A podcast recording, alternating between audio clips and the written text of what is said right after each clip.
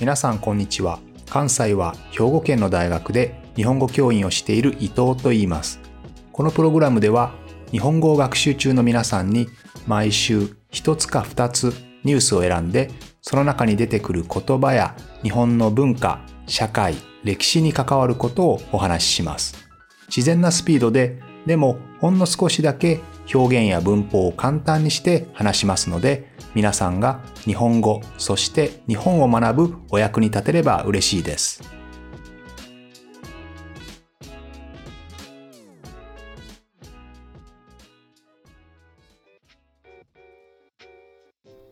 皆さんこんにちは。日本は今週からゴールデンウィークですね。まあ、ゴールデンウィークというのは、まあ、お休みが続くということで、まあ、今年はあんまり長くはないんですけれども、えー、それでもこの土曜日、日曜日、それから来週になると水曜から日曜日まで長い休みがありますので、いろいろなところに出かける人が毎年多くいるわけですけれども、私もゴールデンウィークの最初の日ということで、今回はですね、大阪の交野市にある岩船神社という神社に行ってきました。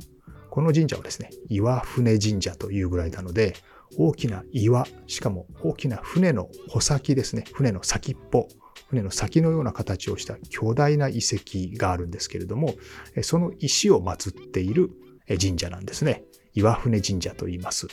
で、この神社なかなか面白くてですね、この大きな岩の下には川が流れていてですね、本当にこう川に沿ってこう船がやってきたような、そんな形をしているので、まあ皆さんもし機会があれば、ぜひ一度行ってほしいわけですけれども、えー、この神社にはですね、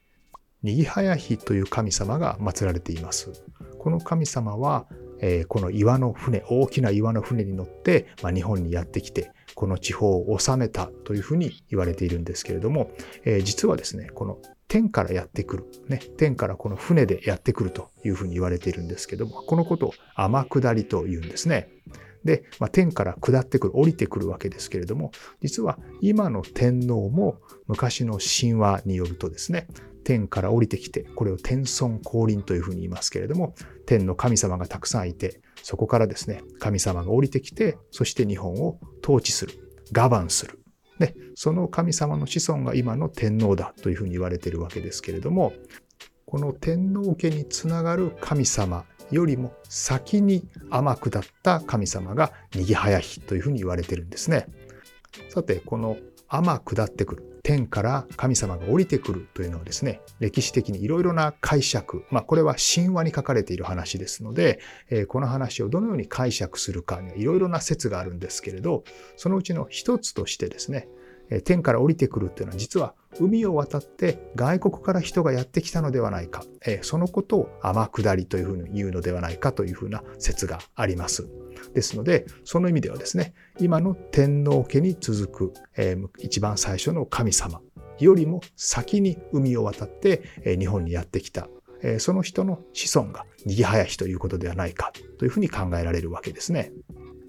そしてその人たちの子孫、その人たちの、え、孫ですね、孫、ひ孫と続いていくわけですけれども、それが有名な、えー、物の部ファミリーです。物の部一族。物の部氏っていうのをですね、まあ、武士のことを物の符というふうに言いますけれども、この武士とか物の符の言葉の元になったのが物の部氏ですけど、このファミリーはですね、皆さんも聞いたことがあるかもしれません。日本人も、えー、歴史でよく習うんですけれども、日本が、日本は基本的に神道の国ですけれども、新しく仏教が入ってきた時に、その仏教を受け入れるか、受け入れないかで争いが起こるんですね。そして仏教を受け入れよう、受け入れた方がいいというふうに考えたのが蘇我ファミリーです。蘇我一族。それに対して仏教を受け入れない方がいい。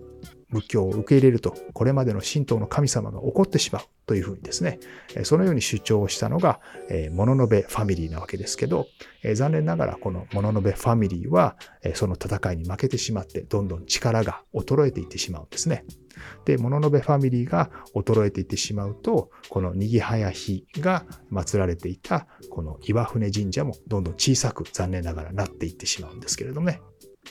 さて、その話は少し置いておいて、この岩船、岩の船ですね。まあ、船に見えるぐらい大きな岩が神様として祀られているわけですけれど、もともと日本にはですね、こういう巨石、大きな石を神様と思ってですね、信仰する、信じるところはたくさんあります。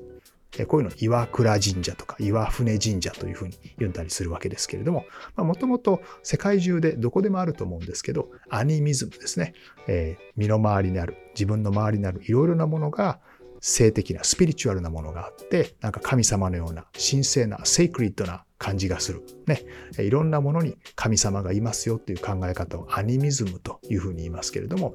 このアニミズムの一つとして、まあ、大きな岩とか、美しい木とかですね、海とか山とか川とか、えー、こういったものに、えー、何か神秘的なもの、えー、セイクリッドなものを感じて、それを信仰するっていうのはまあよくある話ですよね。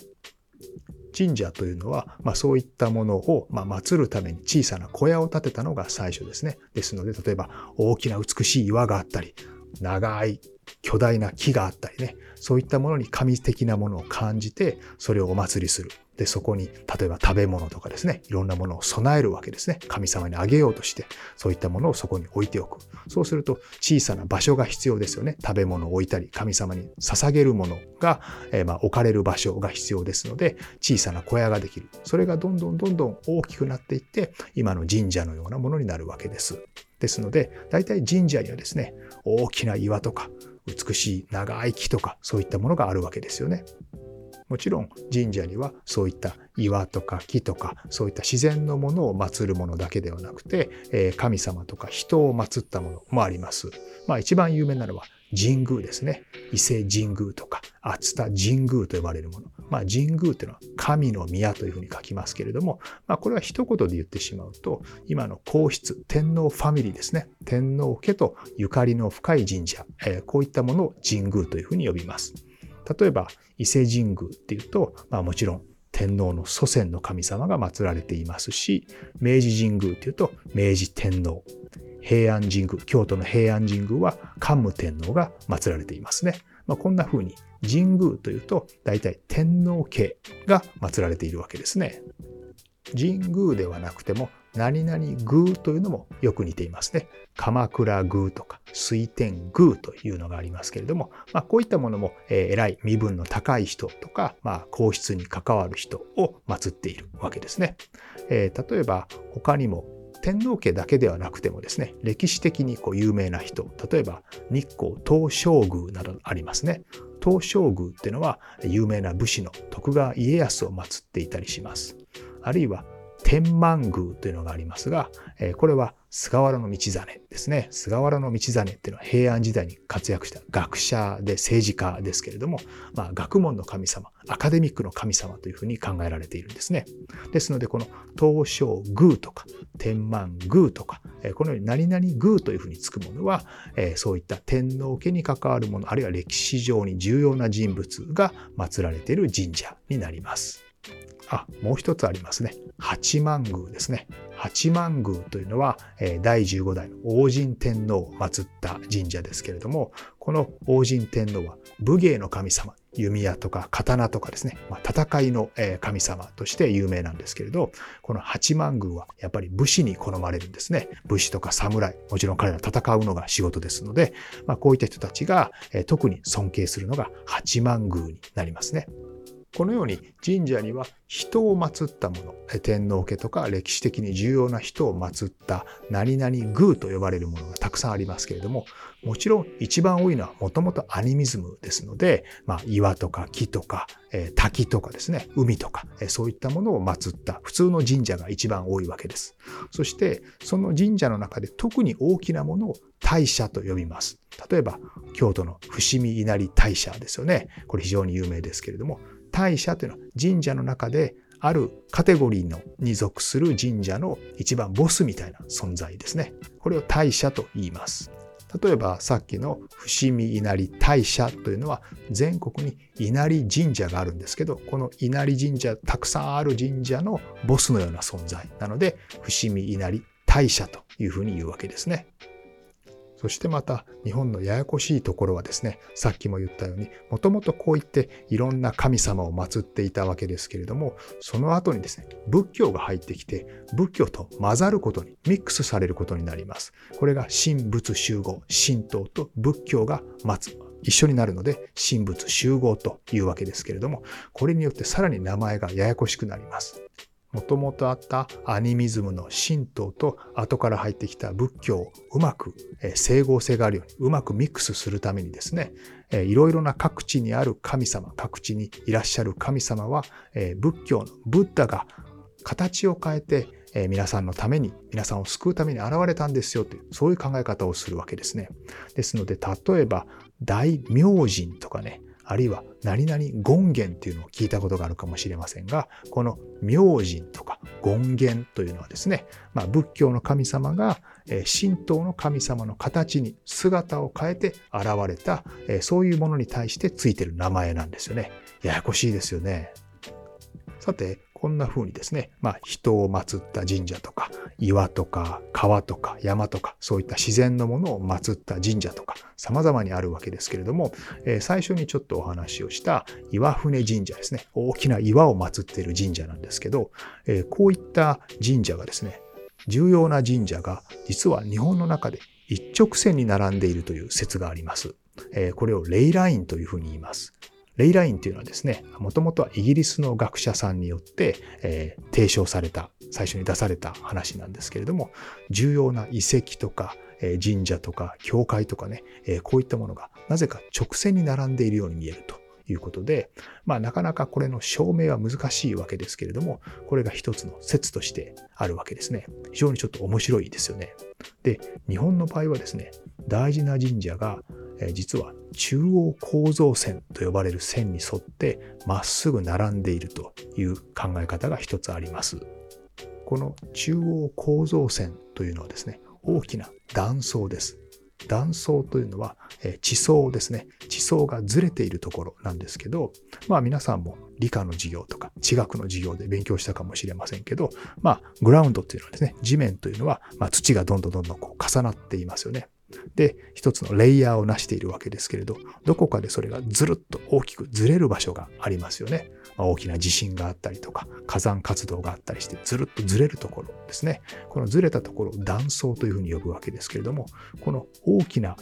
断層、中央構造線に沿ってですね、大事な神社が並んでいるという説があります。でこれを少し科学的に考えてみると断層のところっていうのはもちろん例えば火山によって地面がぐっと大きく上がったり下がったりする場所ですよね。ということは、まあ、自然界に大きなチェンジがあったところ、大きな違いがあったところですので、そういった場所には例えば大きな石ができたりね、大きな崖ができたり、要は地形が大きく変わるわけですよね。